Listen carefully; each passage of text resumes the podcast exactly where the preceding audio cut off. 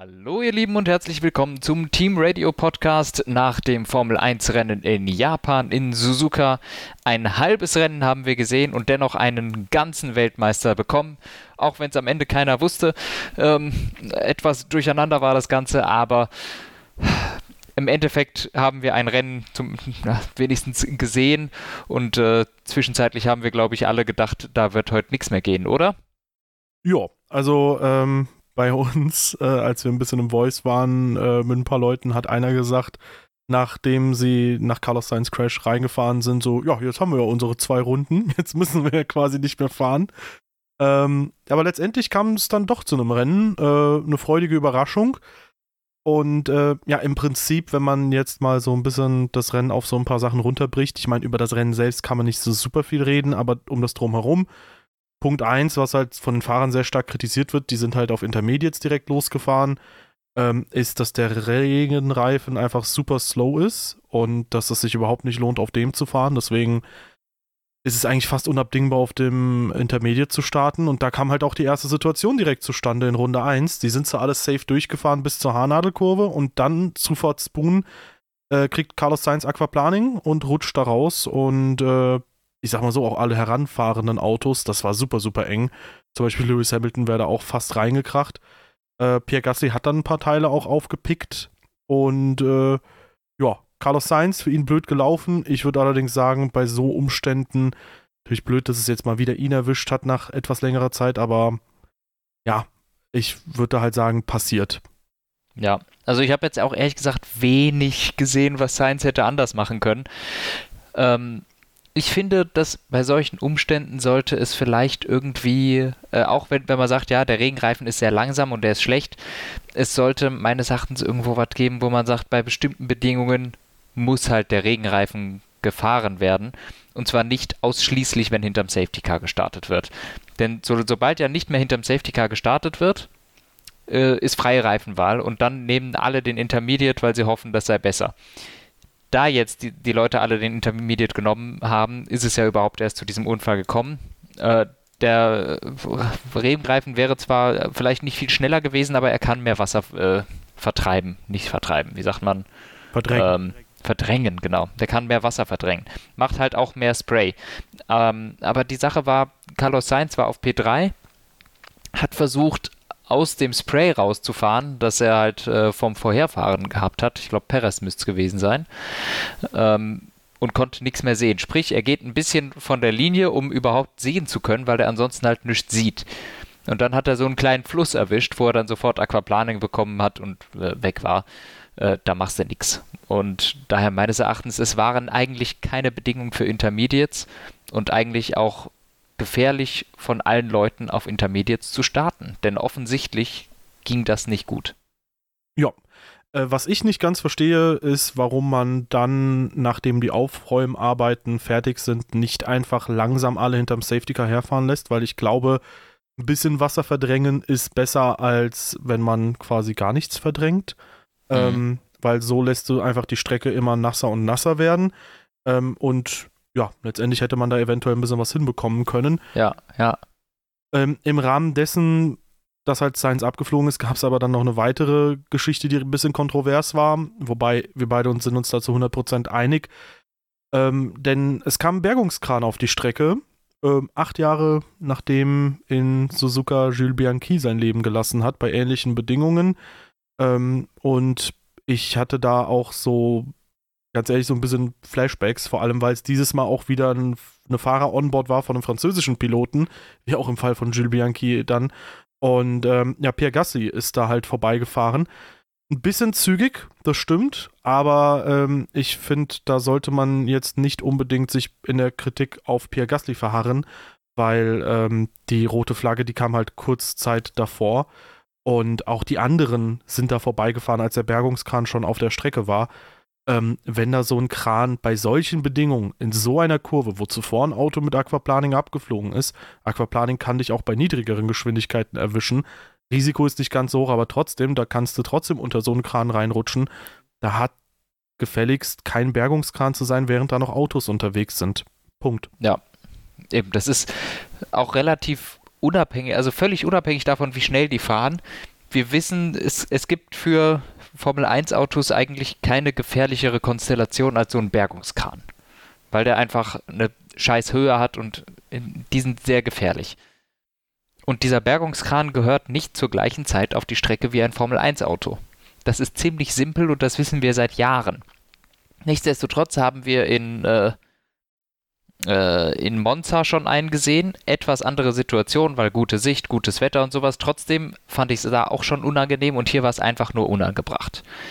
Äh, mhm. der Bergungskran gehört nicht dahin, wenn noch nicht mal die ganze äh, Fahrzeugkolonne das Safety Car erreicht hat, die Autos da noch ein bisschen flotter fahren, auch wenn Gasly zu schnell war.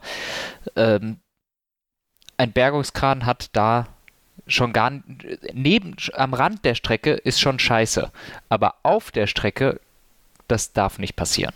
Das kann ja. nicht sein und es kann auch nicht sein, dass man keine Lehren gezogen hat äh, aus, äh, aus vergangenen Zwischenfällen. Ja, das hat Vettel ganz treffend gesagt nach dem Rennen. So anscheinend war äh, Japan 2014 nicht genug, so dass man da hätte was daraus lernen können. Ja. Ähm, kommen wir vielleicht zurück aufs Renngeschehen. Alex Albon hat es dann auch erwischt. Ich glaube, das war so, das klang ein bisschen nach einem Getriebeschaden oder so, aber ja, auf jeden Fall, Motor war plötzlich weg. Ja. Ging nichts mehr. Und ähm, ja, dann ging es tatsächlich nach einer relativ langen Pause weiter. Und ähm, ja, wie du schon das angesprochen hast, die Wet-Reifen waren erstmal mandatory, also sie mussten aufgezogen bleiben. Und ähm, ja, dann gab es ein paar Leute, die haben es ein bisschen früher geschafft auf die Reifen, ein paar ein bisschen später. Äh, der Fahrer, den wir jetzt aber als erstes besprechen, der ist auch, glaube ich, gar nicht als letzter über die Linie gefahren, aber wurde durch Penalties halt eben dann auf den letzten Platz zurückversetzt, mhm. nämlich Pierre Gasly. Ja. Ja, Pierre Gasly, ich meine, der hatte diese Situation mit dem Auto, mit dem Bergungskran. Und hat ein paar Und, Teile ähm, eingesammelt, die Runde davor. Ja, stimmt, das auch. Und musste Ansonsten, deswegen an die Box Flügel wechseln. Muss ich sagen, weiß ich gar nicht, was der im Rennen gemacht hat, ja. weil wir es einfach auch verpeilt haben und es jetzt schon eine Woche her ist. ich kann nichts zu Gaslys Rennen sagen. Ja, wobei man auch sagen muss, es waren relativ viele unauffällig im Feld. Ähm, wir werden ein paar Szenen zu Russell besprechen, ein paar Szenen an der Spitze hier und da, aber ja. ähm, nicht so super viel wird man bequatschen können. Eine Sache, die auffällig war, natürlich auch äh, hier in Deutschland sehr heiß diskutiert wurde, war Mick Schumachers Rennen weil da viele mit dem Finger auf Haas gezeigt haben und gesagt haben, ey, ihr macht dem jetzt das Rennen kaputt. Wo ich aber sagen muss, ähm, klar, wenn die ein bisschen früher gestoppt hätten, so wie ein Latifi oder auch ein Vettel, wäre es nach vorne gegangen, aber das haben sie ja nicht im Prinzip, sondern sie haben Magnussen reingebracht, als alle drin waren und haben Mick Schumacher draußen behalten. Und zu dem Zeitpunkt war Mick Schumacher anderthalb Sekunden vor Magnussen, wäre im Endeffekt, glaube ich, noch vor Bottas dann wieder rausgekommen und ähm, das hätte nicht so super viel geändert, weil dann wäre er irgendwie auf Kurs P13 gewesen. Klar, er war später auf den Intermediates sehr schnell. Ähm, für die Leute, die das Rennen nicht gesehen haben, man hat Mick Schumacher einfach ewig lang draußen behalten auf dem langsameren Wet-Reifen und hat ihn dann irgendwann erst reingeholt. Dann war er halt aber auch auf dem frischen Intermediate-Reifen, womit er dann auch pace-technisch nochmal richtig ähm, ja, abgehen konnte. Letztendlich ist das natürlich alles schiefgegangen, aber de facto muss ich sagen, es war, wie ich finde, das Risiko wert, weil wenn es plötzlich anfängt, stärker zu regnen, wenn eine Red Flag kommt, wenn ein Safety Car kommt, hast du plötzlich einen Mick Schumacher vielleicht auf zwei oder drei oder vier. Ja. Ja, also war eine vertretbare Strategie, es hat halt nicht geklappt. Äh, so kann man es relativ einfach sagen, weil der Wet dann wirklich sehr, sehr schnell, sehr, sehr langsam wurde. Ähm, und ja, war dann eben nicht äh, erfolgsbringend, die Strategie. Korrekt. Ja, ähm, ähnlich wie letztendlich die Rennen mal wieder bei Alfa Romeo. Auf 16 und 15, Joe Guan Yu holt sich seine erste schnellste Rennrunde der Karriere in der Formel 1. Aber, ähm, also auch durch einen späten Stopp. Aber letztendlich Alfa Romeo jetzt seit Ewigkeiten ohne Punkte ähm, oder mit wenig Punkten. Das äh, sieht jetzt auch mittlerweile echt schlecht aus gegen Aston Martin, die aktuell echt gut Momentum haben. So vor ein ja. paar Rennen dachten wir noch, Alter, ist es Alonsos nächste schlechte Karriereentscheidung und jetzt plötzlich ist Aston Martin nur noch sieben Punkte hinter P6, äh, also Alfa Romeo hinter der KWM. Ähm, 20 Punkte in zwei Rennen, super stark und äh, Alfa Romeo im Vergleich dazu wirkt halt super blass. Ja, also das sieht äh, sehr gut aus meines Erachtens für Aston Martin jetzt noch in den letzten, wie viel sind es noch? Vier Rennen? Ich glaube vier. Ähm, das rumzureißen und noch P6 in der KWM zu holen. Was erstaunlich ist, wenn man bedenkt, dass sie Anfang der Saison teilweise das schlechteste oder zweitschlechteste Auto hatten. Mhm. Und jetzt im Rennen wirklich oft mit Alpine mithalten können. Also wirklich ein, ein Riesenschritt im, äh, im Laufe der Saison von Aston Martin. Ja, also sensationell vorangekommen.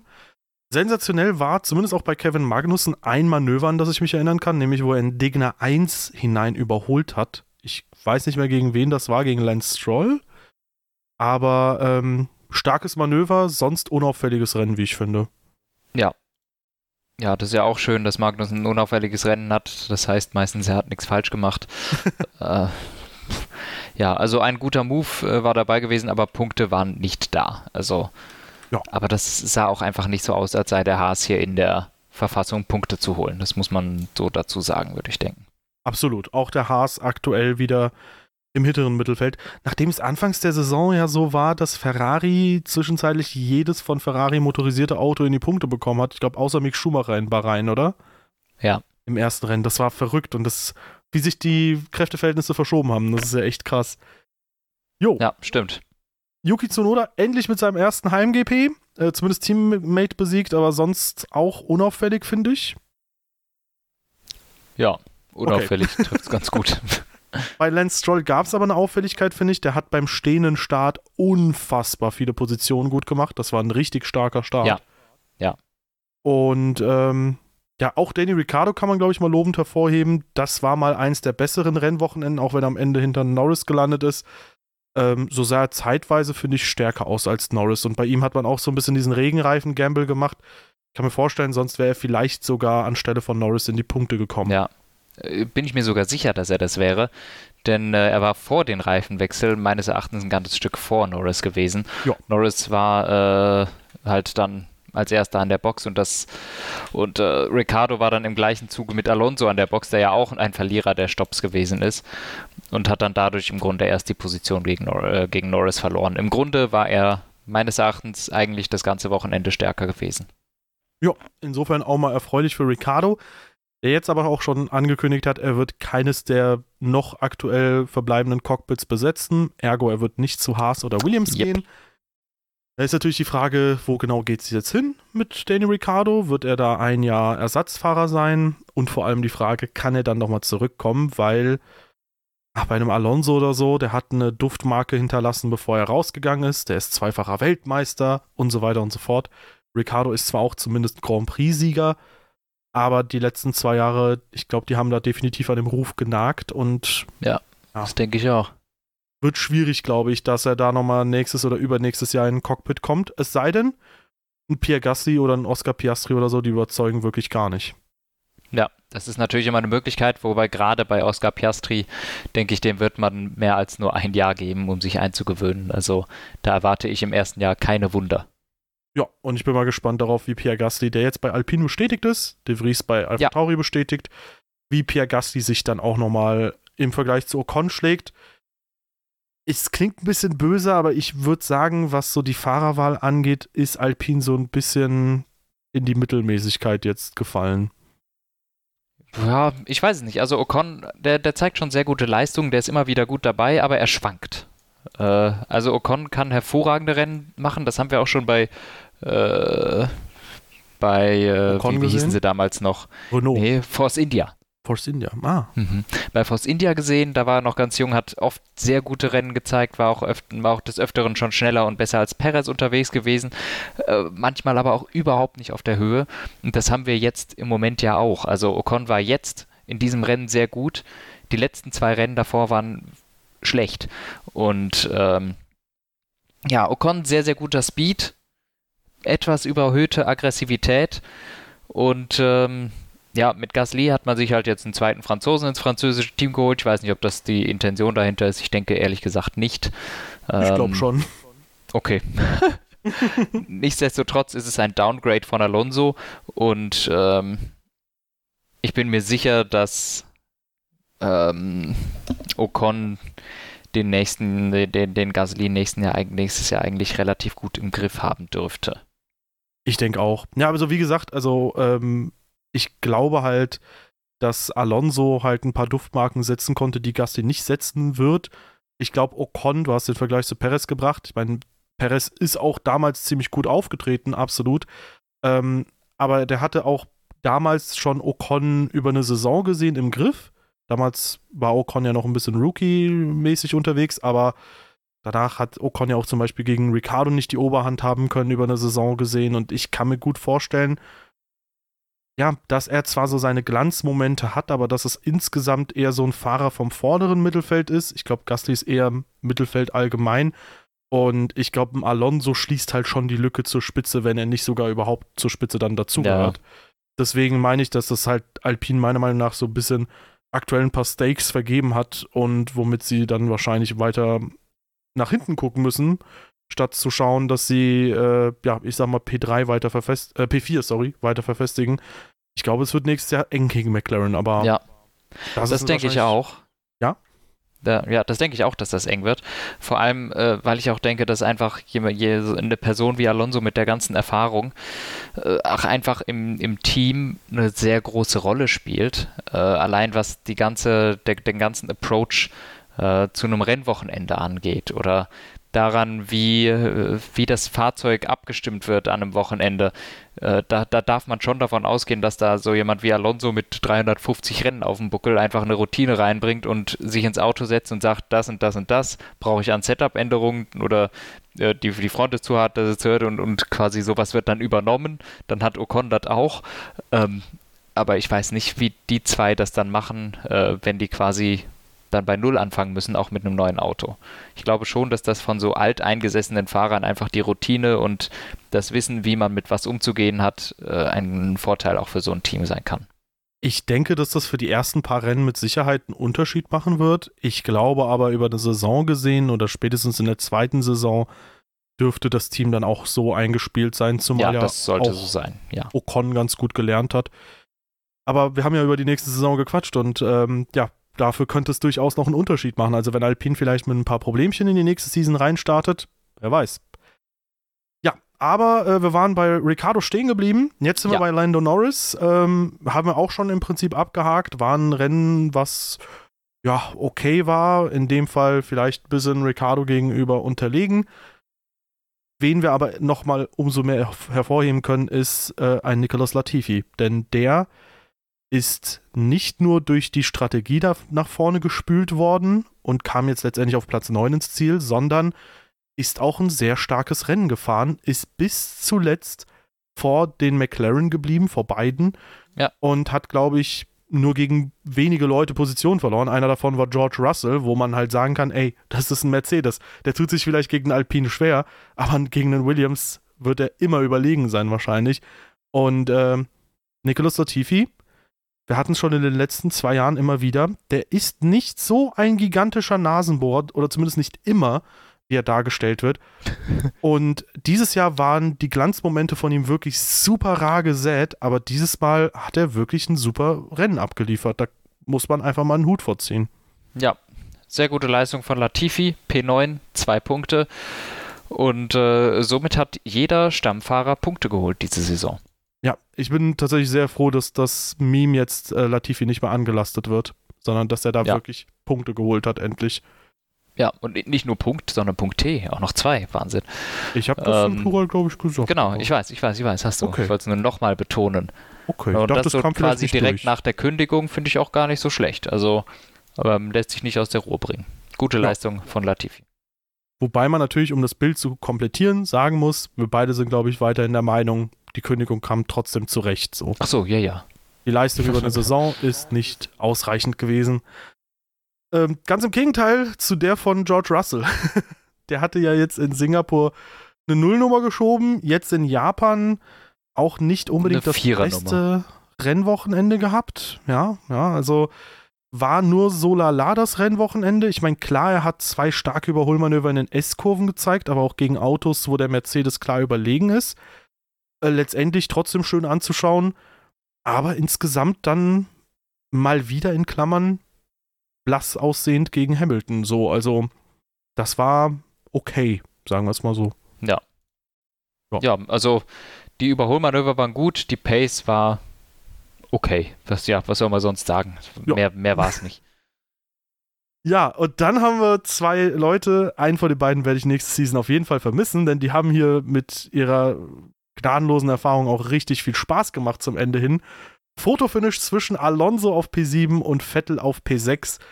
Nachdem Alonso auf frische Intermediates mal kurz vor Schluss gewechselt ist, ich dachte mir, was ist denn da jetzt bitte los? Aber retrospektiv muss man sagen, das war die absolut richtige Entscheidung, den am Ende nochmal auf komplett frische Intermediates zu schicken. Die Vorderreifen haben in Suzuka anscheinend ultra ja. gelitten, insbesondere Sie bei den ganzen schnellen Kurven. Spät. Ja, also am Ende ein bisschen zu spät, weil ihm haben Elftausendstel gefehlt. Also selbst eine Runde früher hätte auf jeden Fall ja. was gebracht. Aber, oder meinst du den ersten Satz Intermediates? Sowohl als auch. Der erste Satz ja. kam zwei Runden zu spät, der zweite kam mindestens auch zwei Runden zu spät. Alonso war vier, vier Sekunden schneller als äh, der Rest des Feldes zu dem Zeitpunkt. Äh, also da um ihn rum. Und äh, es hat auch nicht gerade abgenommen. Also da, da, da hat Alpine ein bisschen spät geschaltet äh, mhm. in der Hinsicht. Ja, vielleicht wollten sie auch mit Alonso nochmal ein kleines Risiko mal eingehen, weil letztendlich hat der Alonso auch die schlechtere Position gehabt, als es quasi zum Restart ging. Ja, insgesamt aber trotzdem ähm, am Ende nochmal sehr viel Würze drin gewesen mit den frischen Inters und ich glaube, das hätte dem einen oder anderen noch ganz gut geschmeckt. Eventuell auch einem Charles Leclerc da vorne, vielleicht auch einem Lewis Hamilton, äh, zu dem wir auch gleich kommen werden äh, im Kampf gegen Esteban Ocon. Sebastian Vettel, vielleicht noch eine Sache, sei da gesagt, natürlich auch mit einem guten Timing für die Intermediates. Gutes Rennen an für sich, aber trotzdem ein kleiner Makel.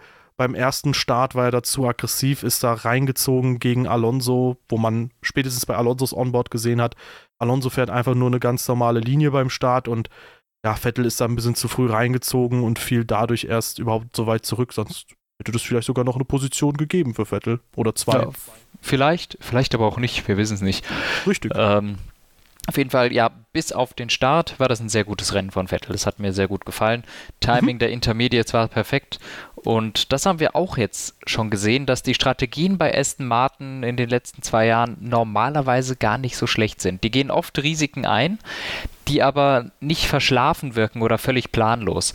Also ich finde oft, dass äh, dass die Strategien bei Aston Martin Sinn machen und dass die dann auch oft gut sind. Und, kannst, du, ähm, kannst du diesen Ausschnitt bitte später klippen und Markus schicken? Ja. Okay, finde ich gut. Ähm, ja, ja, so bad sind die nicht, die Strategien bei Aston Martin. Meistens sind die ganz gut, die anderen machen schlimmere.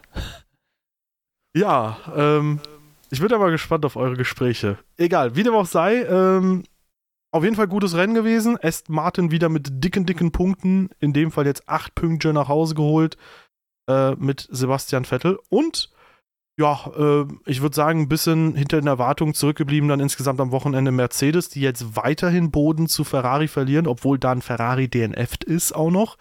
Hamilton mit P5 rackert sich das gesamte Rennen an Ocon ab kommt dann nicht vorbei und ähm, ja, im Prinzip hatte Ocon das jederzeit gefühlt im Griff, musste da einfach immer nur auf die Linie, wo er einen besseren Exit holen kann und hat das auch gemacht und hat sich da sehr stark gegen Hamilton verteidigt. Also einerseits dickes Lob für Ocon, äh, dickes Lob auch für Hamilton, der im Gegensatz zu Singapur mal keinen Fehler dann gemacht hat bei widrigen Bedingungen und ähm, das ganze Rennen über den Druck aufrechterhalten konnte.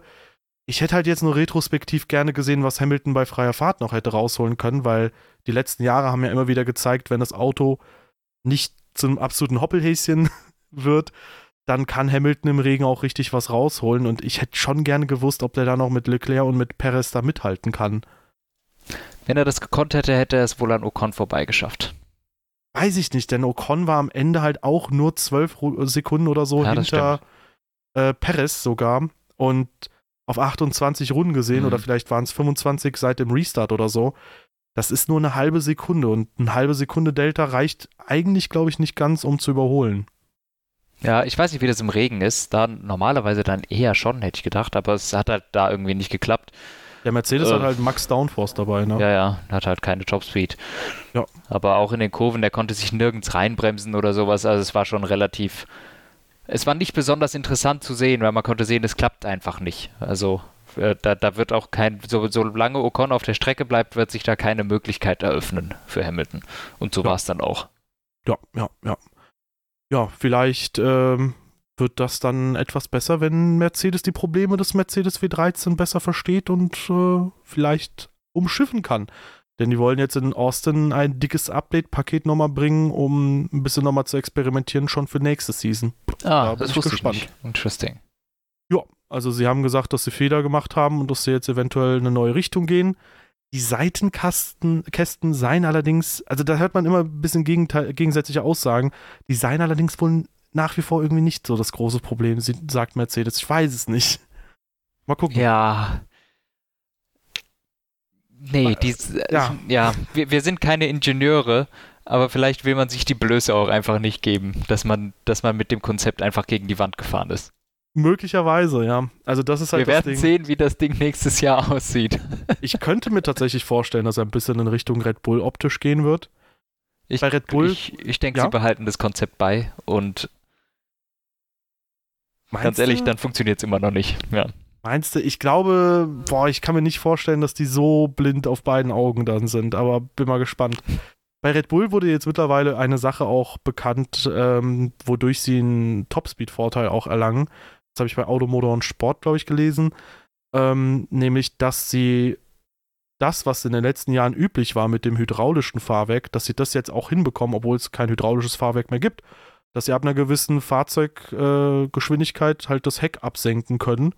Hm. Und ähm, das soll dann wohl ordentlich Topspeed bringen, klar, weil du einen geringeren Anstellwinkel hast. Ergo, ja. Auto steht nicht so krass in der Luft. Und äh, das sollen sie wohl hinbekommen haben. Da haben wohl auch schon andere Teams kommentiert, ja, das System ist natürlich ja interessant, aber kostet auch Gewicht und keine Ahnung wie. Und dann hat es auch Automotor und Sport eingeordnet und meinte, ja, aber Gewicht kannst du ja verlieren. So ein System zu kopieren, schwierig. Ja. ja interesting. Genau wie die Schlussphase um Platz 2, Anton.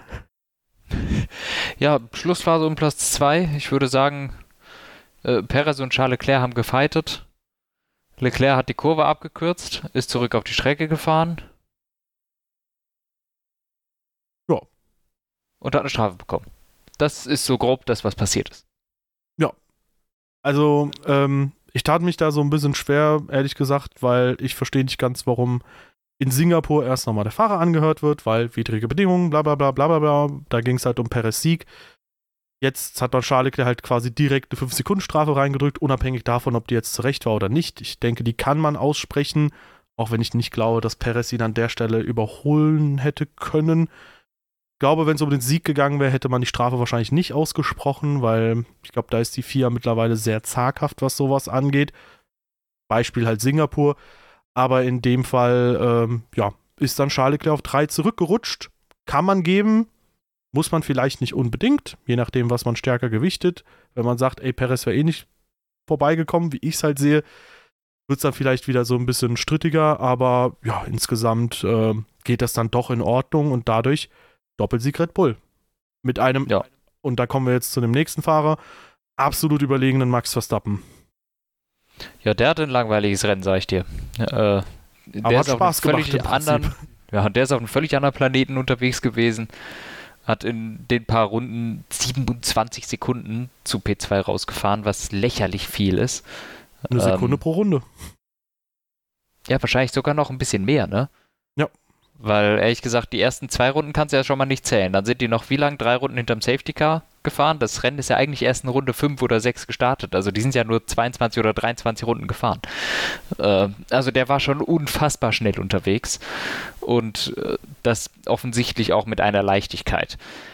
Ähm, ja, das war ziemlich stark. Und am Ende ist er als erster völlig verdient über die Linie gefahren, war ein fantastisches Rennen und ist obwohl es keiner wusste, Weltmeister.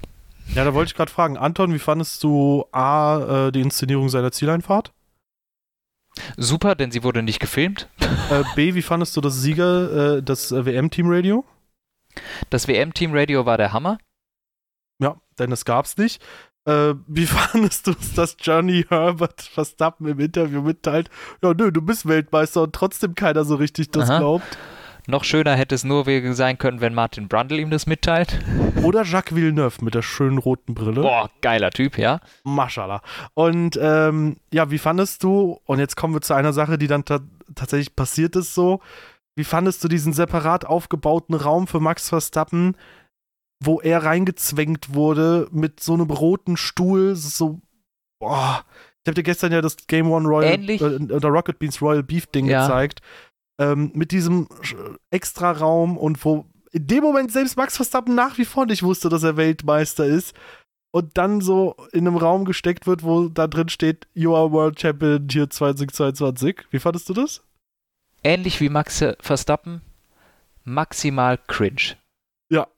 Ich fand's so geil, dass der da so fünf bis zehn Sekunden verharrt hat und da meinte Und, so, ja, aber dann so, nee. und dann so, ja Leute, ich fühle mich hier ein bisschen allein. Ich bin wieder weg, tschüss. ja, Und es war so gut. Also er hat sich wirklich nur für die Kameras reingesetzt, behaupte ich mal. ja. Und Und, ich glaube, also ich glaube, es ist halt maximal unangenehm gewesen. Und das Ding ist, ähm, ich glaube, wir wissen alle so ein bisschen, wie ich zu letztem Jahr Abu Dhabi oder so stehe. Ähm, insgesamt, unabhängig davon, ähm, die letzte Season, das war halt nach dem, nach der Zielüberfahrt, das war halt noch so ein Ding, kannst du dich freuen oder kannst du dich nicht freuen, so als Max Verstappen, weiß man nicht so 100% genau, man kennt nicht, was für ein, oder man weiß nicht, was für ein Nachspiel kommt und so weiter und so fort. Ähm, damals war es halt eine Kontroverse, dieses Mal ist es halt nicht eine Kontroverse gewesen, sondern einfach, dass keiner die Regeln richtig deuten konnte, sodass es in diesem Jahr, unabhängig davon, ob da jetzt eine, also das war ja jetzt nicht eine kontroverse Rennentscheidung oder so, sondern niemand wusste, ob er Weltmeister ist oder nicht, weil einfach alle lost waren und weil die Regeln super strange sind. Und das war super unwürdig für Max Verstappen, gerade für so eine starke Saison. So die letzte Saison, die war so schlimm zwischenzeitlich, dass es, finde ich, so einen bitteren, so ein bitteres Ende oder so ein Ende mit bitterem Beigeschmack fast schon verdient hat.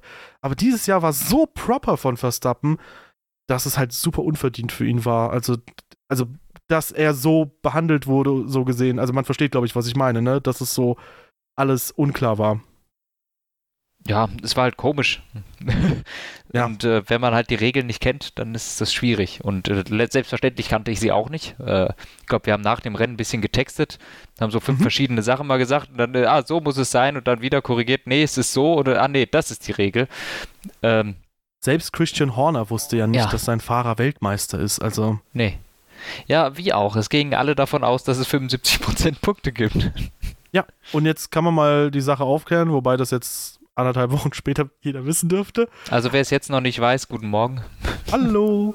ähm, nee, tatsächlich ist es so, wenn das Rennen unter Grün beendet wird, dann ist egal, was für eine Renndistanz du quasi gefahren bist. Ich glaube, ab zwei Runden fünf- gibt es dann wirklich die volle Punktzahl.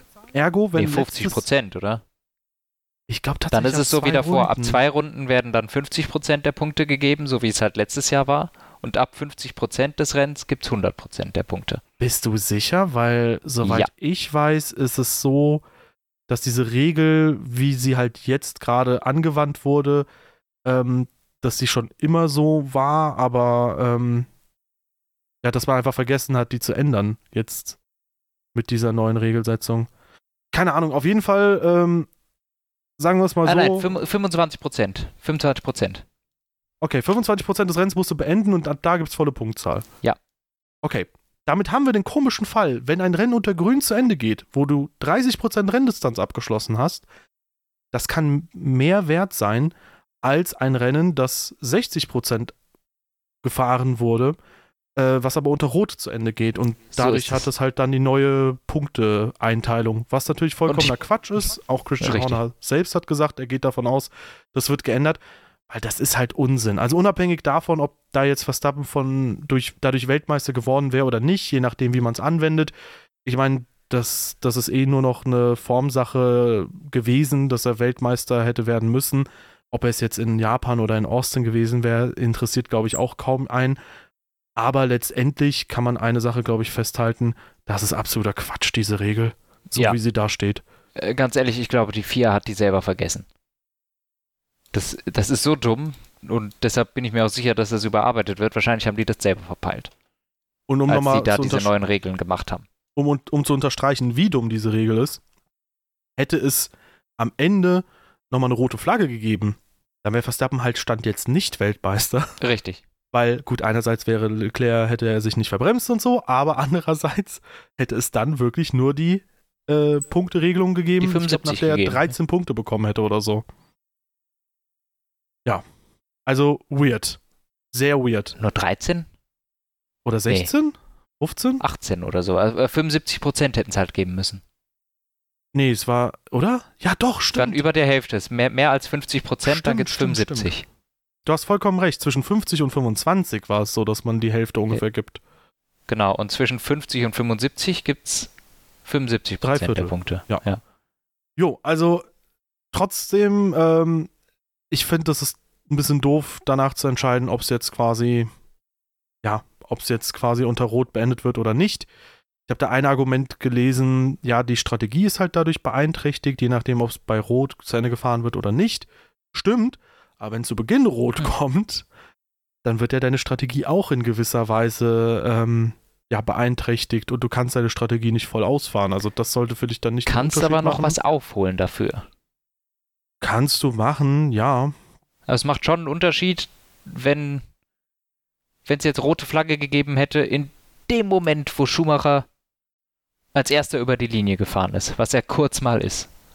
Der war für ungefähr drei Sekunden Ra Race Leader, bis Verstappen ihn überholt hat. Wenn du genau da rote Flagge machst, Ja, dann gewinnt Schumacher dieses Rennen, was loster ist, als äh, wenn es zehn Runden weniger sind, aber am Ende nochmal drei Runden gefahren wurden und die Chance gab, dass jemand Schumacher überholt. Das, ich habe das noch nicht gehört, dieses Argument, das habe ich auch noch nicht drüber nachgedacht, aber ich finde, es macht schon ein bisschen Sinn. ich finde, es macht auf jeden Fall auch ein bisschen Sinn, aber dann kannst du ja trotzdem auch sagen, warum ist Schumacher auf 1? Naja, weil die rote Flagge, guck mal, bei dem einen kommt die rote Flagge am Ende und da hat halt keiner mehr eine Chance, Schumacher zu besiegen. Aber wenn die rote Flagge halt vorher kommt und Schumacher ist dann quasi durch die Strat vorne, also der ist ja durch die rote Flagge und die Strategien, die raus, daraus erfolgt sind, ja erst vor Verstappen dann gewesen zum Beispiel. Also irgendwo verschiebst du das Problem ja primär dann. Ach, ich bin dafür zu schlau. Ich weiß. Ja. Nee, aber also ich, es ergibt durchaus Sinn. Klar, es ist ein anderes Szenario, unter dem du arbeiten musst, aber trotzdem, ich glaube, wenn du rote Flagge hast, sobald du rote Flagge hast oder Safety Car, ist es ja eh so, du kannst deine Strategie nicht eins zu eins perfekt so ausfahren, wie du sie Mhm. vorher als Ziel hattest. So. Und deswegen Ja. einigen wir uns aber auf eine Sache. Ja, auch wenn es da einen kleinen Unterschied gibt, es wäre sinnvoller, wenn man zum Verständnis der Leute und vielleicht um die Wertigkeit der Rennen beizubehalten, sagt, man versucht dieses Punkteschema auf alle Rennlängen immer anzuwenden, unabhängig davon, ob sie jetzt unter Grün oder Rot zu Ende gehen, weil an, allein dadurch ist es verständlicher und dadurch kann es dann auch nicht passieren, dass in der letzten Runde doch nochmal Rot geschwenkt wird und man dann doch plötzlich sagt, oh, jetzt gibt es doch nur halbe Punkte oder so. Ja, das stimmt. Ja, super weirdes Finale ähm, und am Ende, wie gesagt, der Saison von Verstappen wird das absolut nicht gerecht. Der, also dieses, diese WM-Entscheidung, weil das war eine gigantisch gute Saison, das kann man auch mal kurz resümieren. Er hat bis jetzt, glaube ich, zwölf Rennen gewonnen und damit hat er nur noch einen Rennsieg, der ihm fehlt zu Vettels und Schumachers Rekord von 13 Siegen in einer Saison. In vier verbleibenden Rennen wird er das mit Sicherheit hinbekommen. Davon gehe ich wohl auch aus. Und der wird den Rekord wahrscheinlich auch nicht nur, ähm, ja, wie heißt das? Egalisieren? Danke. Der wird den Rekord nicht nur egalisieren, sondern auch äh, vorbeigehen. Also, Davon gehe ich auch aus. Der, der gewinnt noch zwei Rennen. Ja. Oder drei oder vier, wer weiß. ja, Ähm, ein, drei höchstens.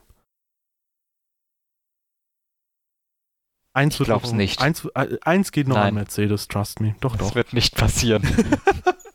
Ja, doch, guck mal. Austin, Mexiko, Brasilien, Abu Dhabi. Trust me, trust me. Nee, nee, Stimmt. Trau mir. Vier Rennsiege für Verstappen. Ah, nee. die, die Logik 16 sagt, Rennen hat er dann gewonnen die, dieses die, Jahr. Logik, die Logik stimmt dir dann zu, Anton, aber denk, denk doch nur mal an die, äh, denk doch nur mal an die Streak von Hamilton. Der wird das Ja. schaffen. Trust me. Die, die ist kaputt. Die Ja, ist seit, Sing seit Singapur, glaube ich, nicht dran, dass die noch Bestand haben kann. doch, doch. Warte ab. Pass auf, jetzt heißt es plötzlich hier äh, Verstappen äh, kann die letzten drei Rennen nicht mehr fahren, weil sonst kommen sie vielleicht übers Budget oder so. ah, und Perez gewinnt. Ach so, nee, der darf dann auch nicht. Der darf auch nicht mitfahren. und dann hast du wieder hier We're Looking, dann hast du bei Russell, was hast du bei dem? Der fährt wieder Schumacher rein oder so. Sainz landet wieder irgendwo im Kies. Und dann gewinnt Ocon. und dann gewinnt ja Ocon. also ein Rennsieg geht da dann Norris, einer an Ocon, einer an Alonso und einer an Hamilton. Das ist äh, okay. Okay, ja, damit könnte ich leben. Und das halte ich auch für highly wahrscheinlich, ja. Oh Mann, ey. Ja. Hm. Ähm, gehen wir nochmal kurz auf die WM-Stände ein. Also es wird aktuell um P2 knapp zwischen Leclerc und Perez. Leclerc ist da jetzt nur noch Dritter, ein Punkt hinter Perez. Fünf Punkte Ach, Das hast du ja super cool gesagt. Ja, Perez, cool, ne? Mhm.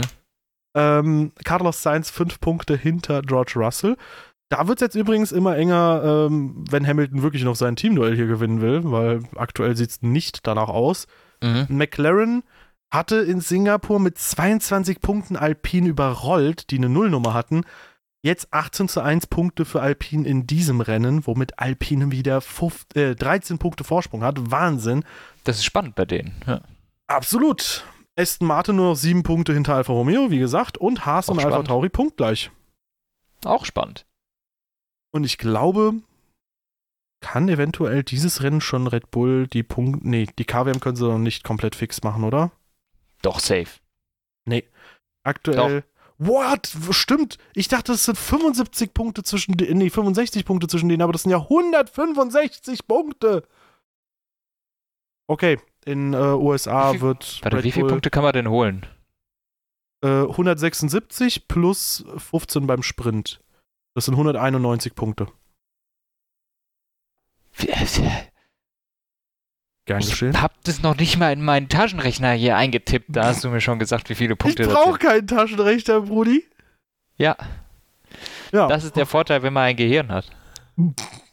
Ach, Anton, du hast auch eins. Du bist nur zu ich effizient. Ich es nur nicht du bist an. Nur, du bist nur zu energieeffizient, um es zu benutzen. Genau. Manchmal. Äh, wie, wie war das? 100, wie, wie viel? 191, 94? 191, ja. Ja, dann könnten die das jetzt. Ja, klar, dann machen die, die das jetzt. 30 Punkte. P2 ja. und P4 und dann sind sie durch. Oder P2 und P5 sogar, weil wenn sie P2 holen, kann Ferrari ja nicht mal mehr ständig Doppelsiege ja. dann holen. Easy. Ja. Gut, damit sollten beide WMs eigentlich für Red Bull durch sein. Und die erste KWM seit 2013 ist dann auch nur noch Formsache. Werte Damen und Herren, ich glaube, wir haben nichts weiteres zu besprechen, oder? Nee. Ja, dann äh, verlassen wir euch nun und äh, überlassen euch wieder dem Alltag. Wenn euch diese Episode gefallen hat, gerne Daumen nach oben da lassen auf der Plattform eurer Wahl. Eine Bewertung, wie auch immer. Likes, Herzen, whatever, fünf Sterne, Bussi Bussi, bis zum Mond und zurück. Und äh, gerne unsere, ähm, gerne unsere Social Media äh, Accounts auschecken. In der Beschreibung natürlich wie immer verlinkt gerne auch nochmal unserem Discord beitreten mit sehr vielen Motorsport-begeisterten Leuten und ich sage Gerard Tschö. San Francisco. Ferrero Tschüsschen.